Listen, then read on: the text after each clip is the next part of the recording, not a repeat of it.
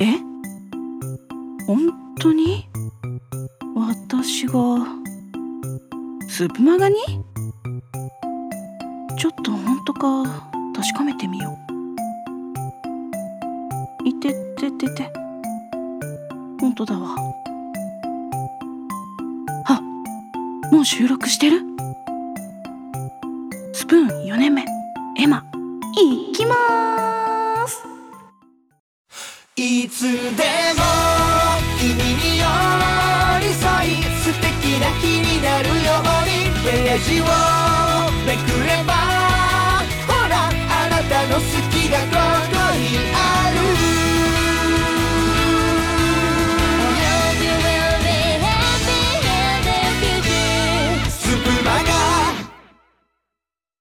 いや相変わらずオープニング素敵ですよね。ついつい口ずさんじゃうこの歌。最高です。さあエマがスプマガさんゲスト会に呼ばれました。ありがとうございます。キャスト活動を始めてまるっと2年。ラジオ始めてもうすぐ1年。夢じゃないよね。ってオープニングループするところでした。スプマガリスナーの皆様はじめましての方もそうでない方も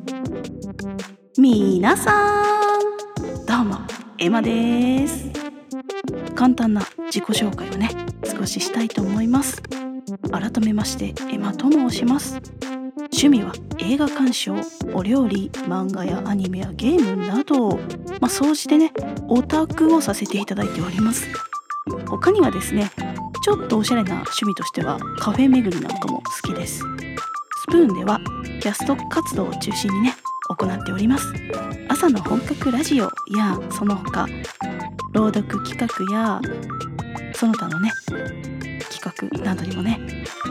どんどん参加させていただいております。よろしくお願いいたします。さてちょっと緊張するんですけど今回はですね私の大好きな趣味の一つから皆様にねお届けしていきたいと思います。最後までお楽しみいただけたらとっても嬉しいです。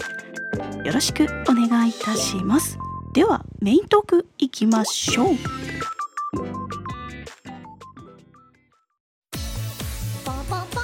スープマガ。Hey hey, Super Maga Yo, check it out. スプマガ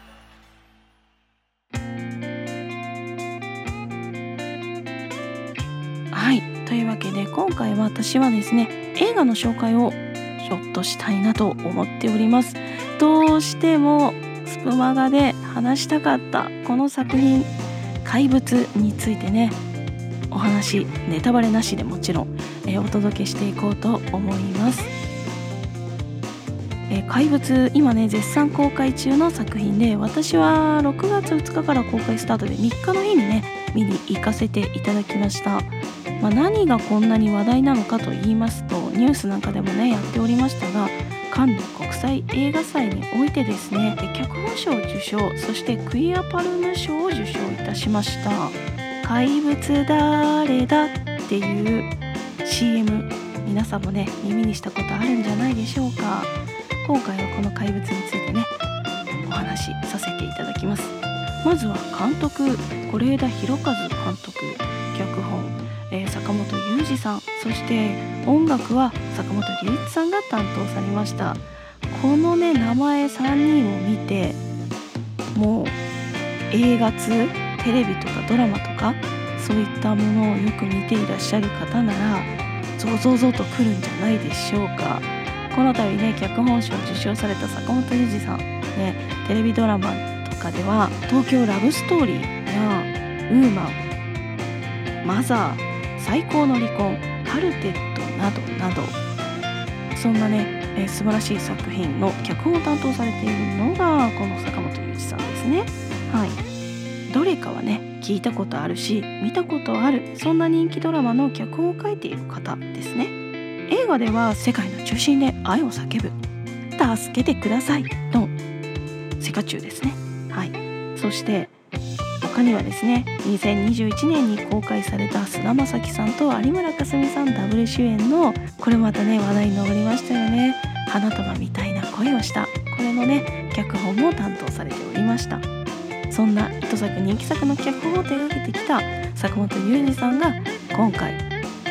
是枝裕和監督が今一番リスペクトしているっていう風にね言って、えー依頼をかけたというようなね逸話もありますけれども是枝裕和監督って基本的にねあのご自身が脚本を手掛けることが多い印象なんですけれども今回はこう坂本さんに依頼するっていうようなね形でほぼ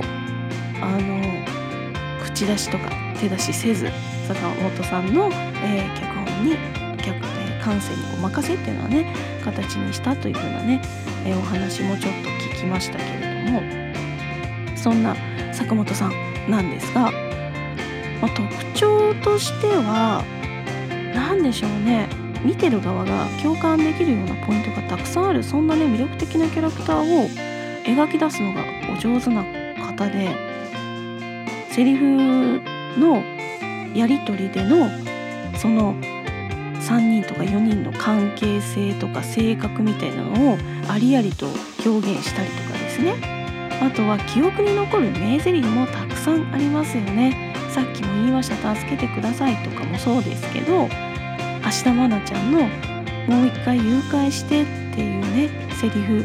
もうね本当にあのドラマはですねそのセリフ一言で彼女がどんな風に思っていたのかっていうのがね手に取るように分かる。そんなねえ素晴らしい言葉を紡ぎ出すそんな素敵なね脚本家さんです。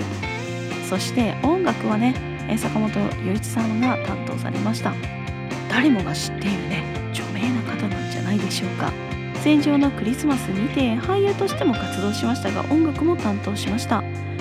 ラストエンペラーではアカデミー賞での作曲賞やグラミー賞などその他いろんなね賞も受賞しました。今作「怪物」が最後の映画劇版となってしまいました。遺作となってしまったんですけれども今作「怪物」でのね音楽も本当にこの一個一個のシーン一つ一つのシーンにパッとこう温かみをくれたり不穏な気持ちにさせて心をざわざわさせてきたりとかですね。もうこの坂本龍一さん教授の音楽にだいぶ私はやられてましてこう手のひらにだいぶ泳がされたなっていうのね、え印象が強いです。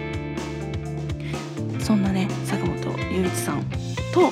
監督え是枝監督ですね。まあ是枝監督もねもう皆さんご存知のえ超有名な監督さんですよね。そして「父になる」や「海町ダイアリー」など数々の作品を世に送り出しております。2018年では「万引き家族」にてカンヌ国際映画賞最高賞のパルムドールを受賞しました。他にもねアカデミー賞でもねノミネートされたりした「えー万引き家族」なんですけれども2019年からは本格的に海外の映画人とのセッションも開始して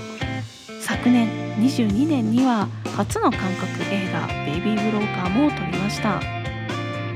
たくさんの作品でたくさんの賞を取っており国内外問わずいろんな方から評価されている素晴らしい監督というようなね感じでしょうかね。そんな是枝監督の私の中で思う特徴なんですけれども子供さんの演技がねとても魅力的表情をね魅力的にそして自然に切り取ってそれを映画にポンと入れ込むのが得意な方っていうような印象です。そして是枝監督の作品ってねとっても美しいんですよ。内容めちゃくちゃ不条理なんですよ。誰も知らないとかもね撮ってらしてこれもあの賞をね取られてるんですけれども、えー男優賞をね取ってるのかな確かなんですけれども本当に不条理な内容なんですよ。結構。万引き家族もそうだったし誰も知らないに至ってはね実際にあった事件をね元に描かれた映画なんですけれども本当に不条理なんだけど美しい映像でそんな不条理な現実をね美しい映像で描き出すのが本当に、えー描き出すのが得意な監督というのをね私は思っていてこの人の目もねとっても綺麗だと思うし何でしょうね。そんな風に見えてるんだったら一回見てみたいなって思っちゃう。そんな色彩感覚の持ち主かなと思います。そして出演陣もねとても魅力的な方がたくさん出ておりました。安藤サクラさんや永山瑛太さん田中優子さんらですね。変幻自在な演技で圧倒する実力派と2人の少年をみずみずしく演じる黒川宗也くんと柊ひなたくんですね。その他脇を固めるのもですね素晴らしくって高畑充希さんや中村獅童さんなどもう豪華なねキャスト陣でお届けしております。そんなねえ怪物最後にあらすじを紹介して終わっていこうかなと思います。大きな湖のある郊外の町息子を愛するシングルマザー生徒思いの学校教師そして無邪気な子供たち。それはよくある子供同士の喧嘩に見えた。しかし彼らの食い違う主張は次第に社会やメディアを巻き込み大ごとになっていく。そしてある嵐の朝子供たちは忽然と姿を消した。一体怪物とは何なのか。登場人物それぞれの視点を通した怪物探しの果てに私たちは何を見るのか。その結末に心を揺さぶられる圧巻のヒューマンドラマです。ぜひね皆様の目でね怪物が何だったのかっていうのをね見ていただきたいと思います。私はもう見てねそうかって思いました。はい。本当にあのそれぞれが素晴らしい、えー脚本も素晴らしいし監督も素晴らしいし音楽も素晴らしいし出ている出演陣のお母さん役の安藤サクラさんや先生役の永山瑛太さん校長先生役の田中優子さんもね本当にねいろいろ聞いててですね素晴らしいです。で脇役で出てくるのも一線級なんですよ。高畑充希さんね中村獅童さんとかもいらっしゃるのでもう主役張ってもいいぐらいの人が脇役として出てるっていうのもね本当に豪華だなとも思います。内容もね本当になんかちょっと言いそうになるんで言わないようにするんですけれど、はい、とてもね良かったなと思いますし愛おしくてね心ギュッとされるようなそんなねお話でした。気になった方は是非劇場の方に足を運んでみてくださいね。それでは最後にエンディングです。パンパンパン。スープマガ。嘿嘿，スプマガ Yo check it out スプマガ。はいどうだったでしょうか？楽しんでいただけたならとっても嬉しいですいやもうねずっと緊張しっぱなしで噛みまくってですね編集がどうなることやらなんですけれどもまあのね皆様にはちゃんと美しい音声でねお届けできてるんじゃないかなと思います、えーこれからもですねスプマがいつも楽しく聞かせていただいているスプマがこれからもね楽しく聞きたいなと思っておりますしこんなね素敵な機会をいただけたスプマガの運営の皆様本当にありがとうございました。それでは皆様良い夜を。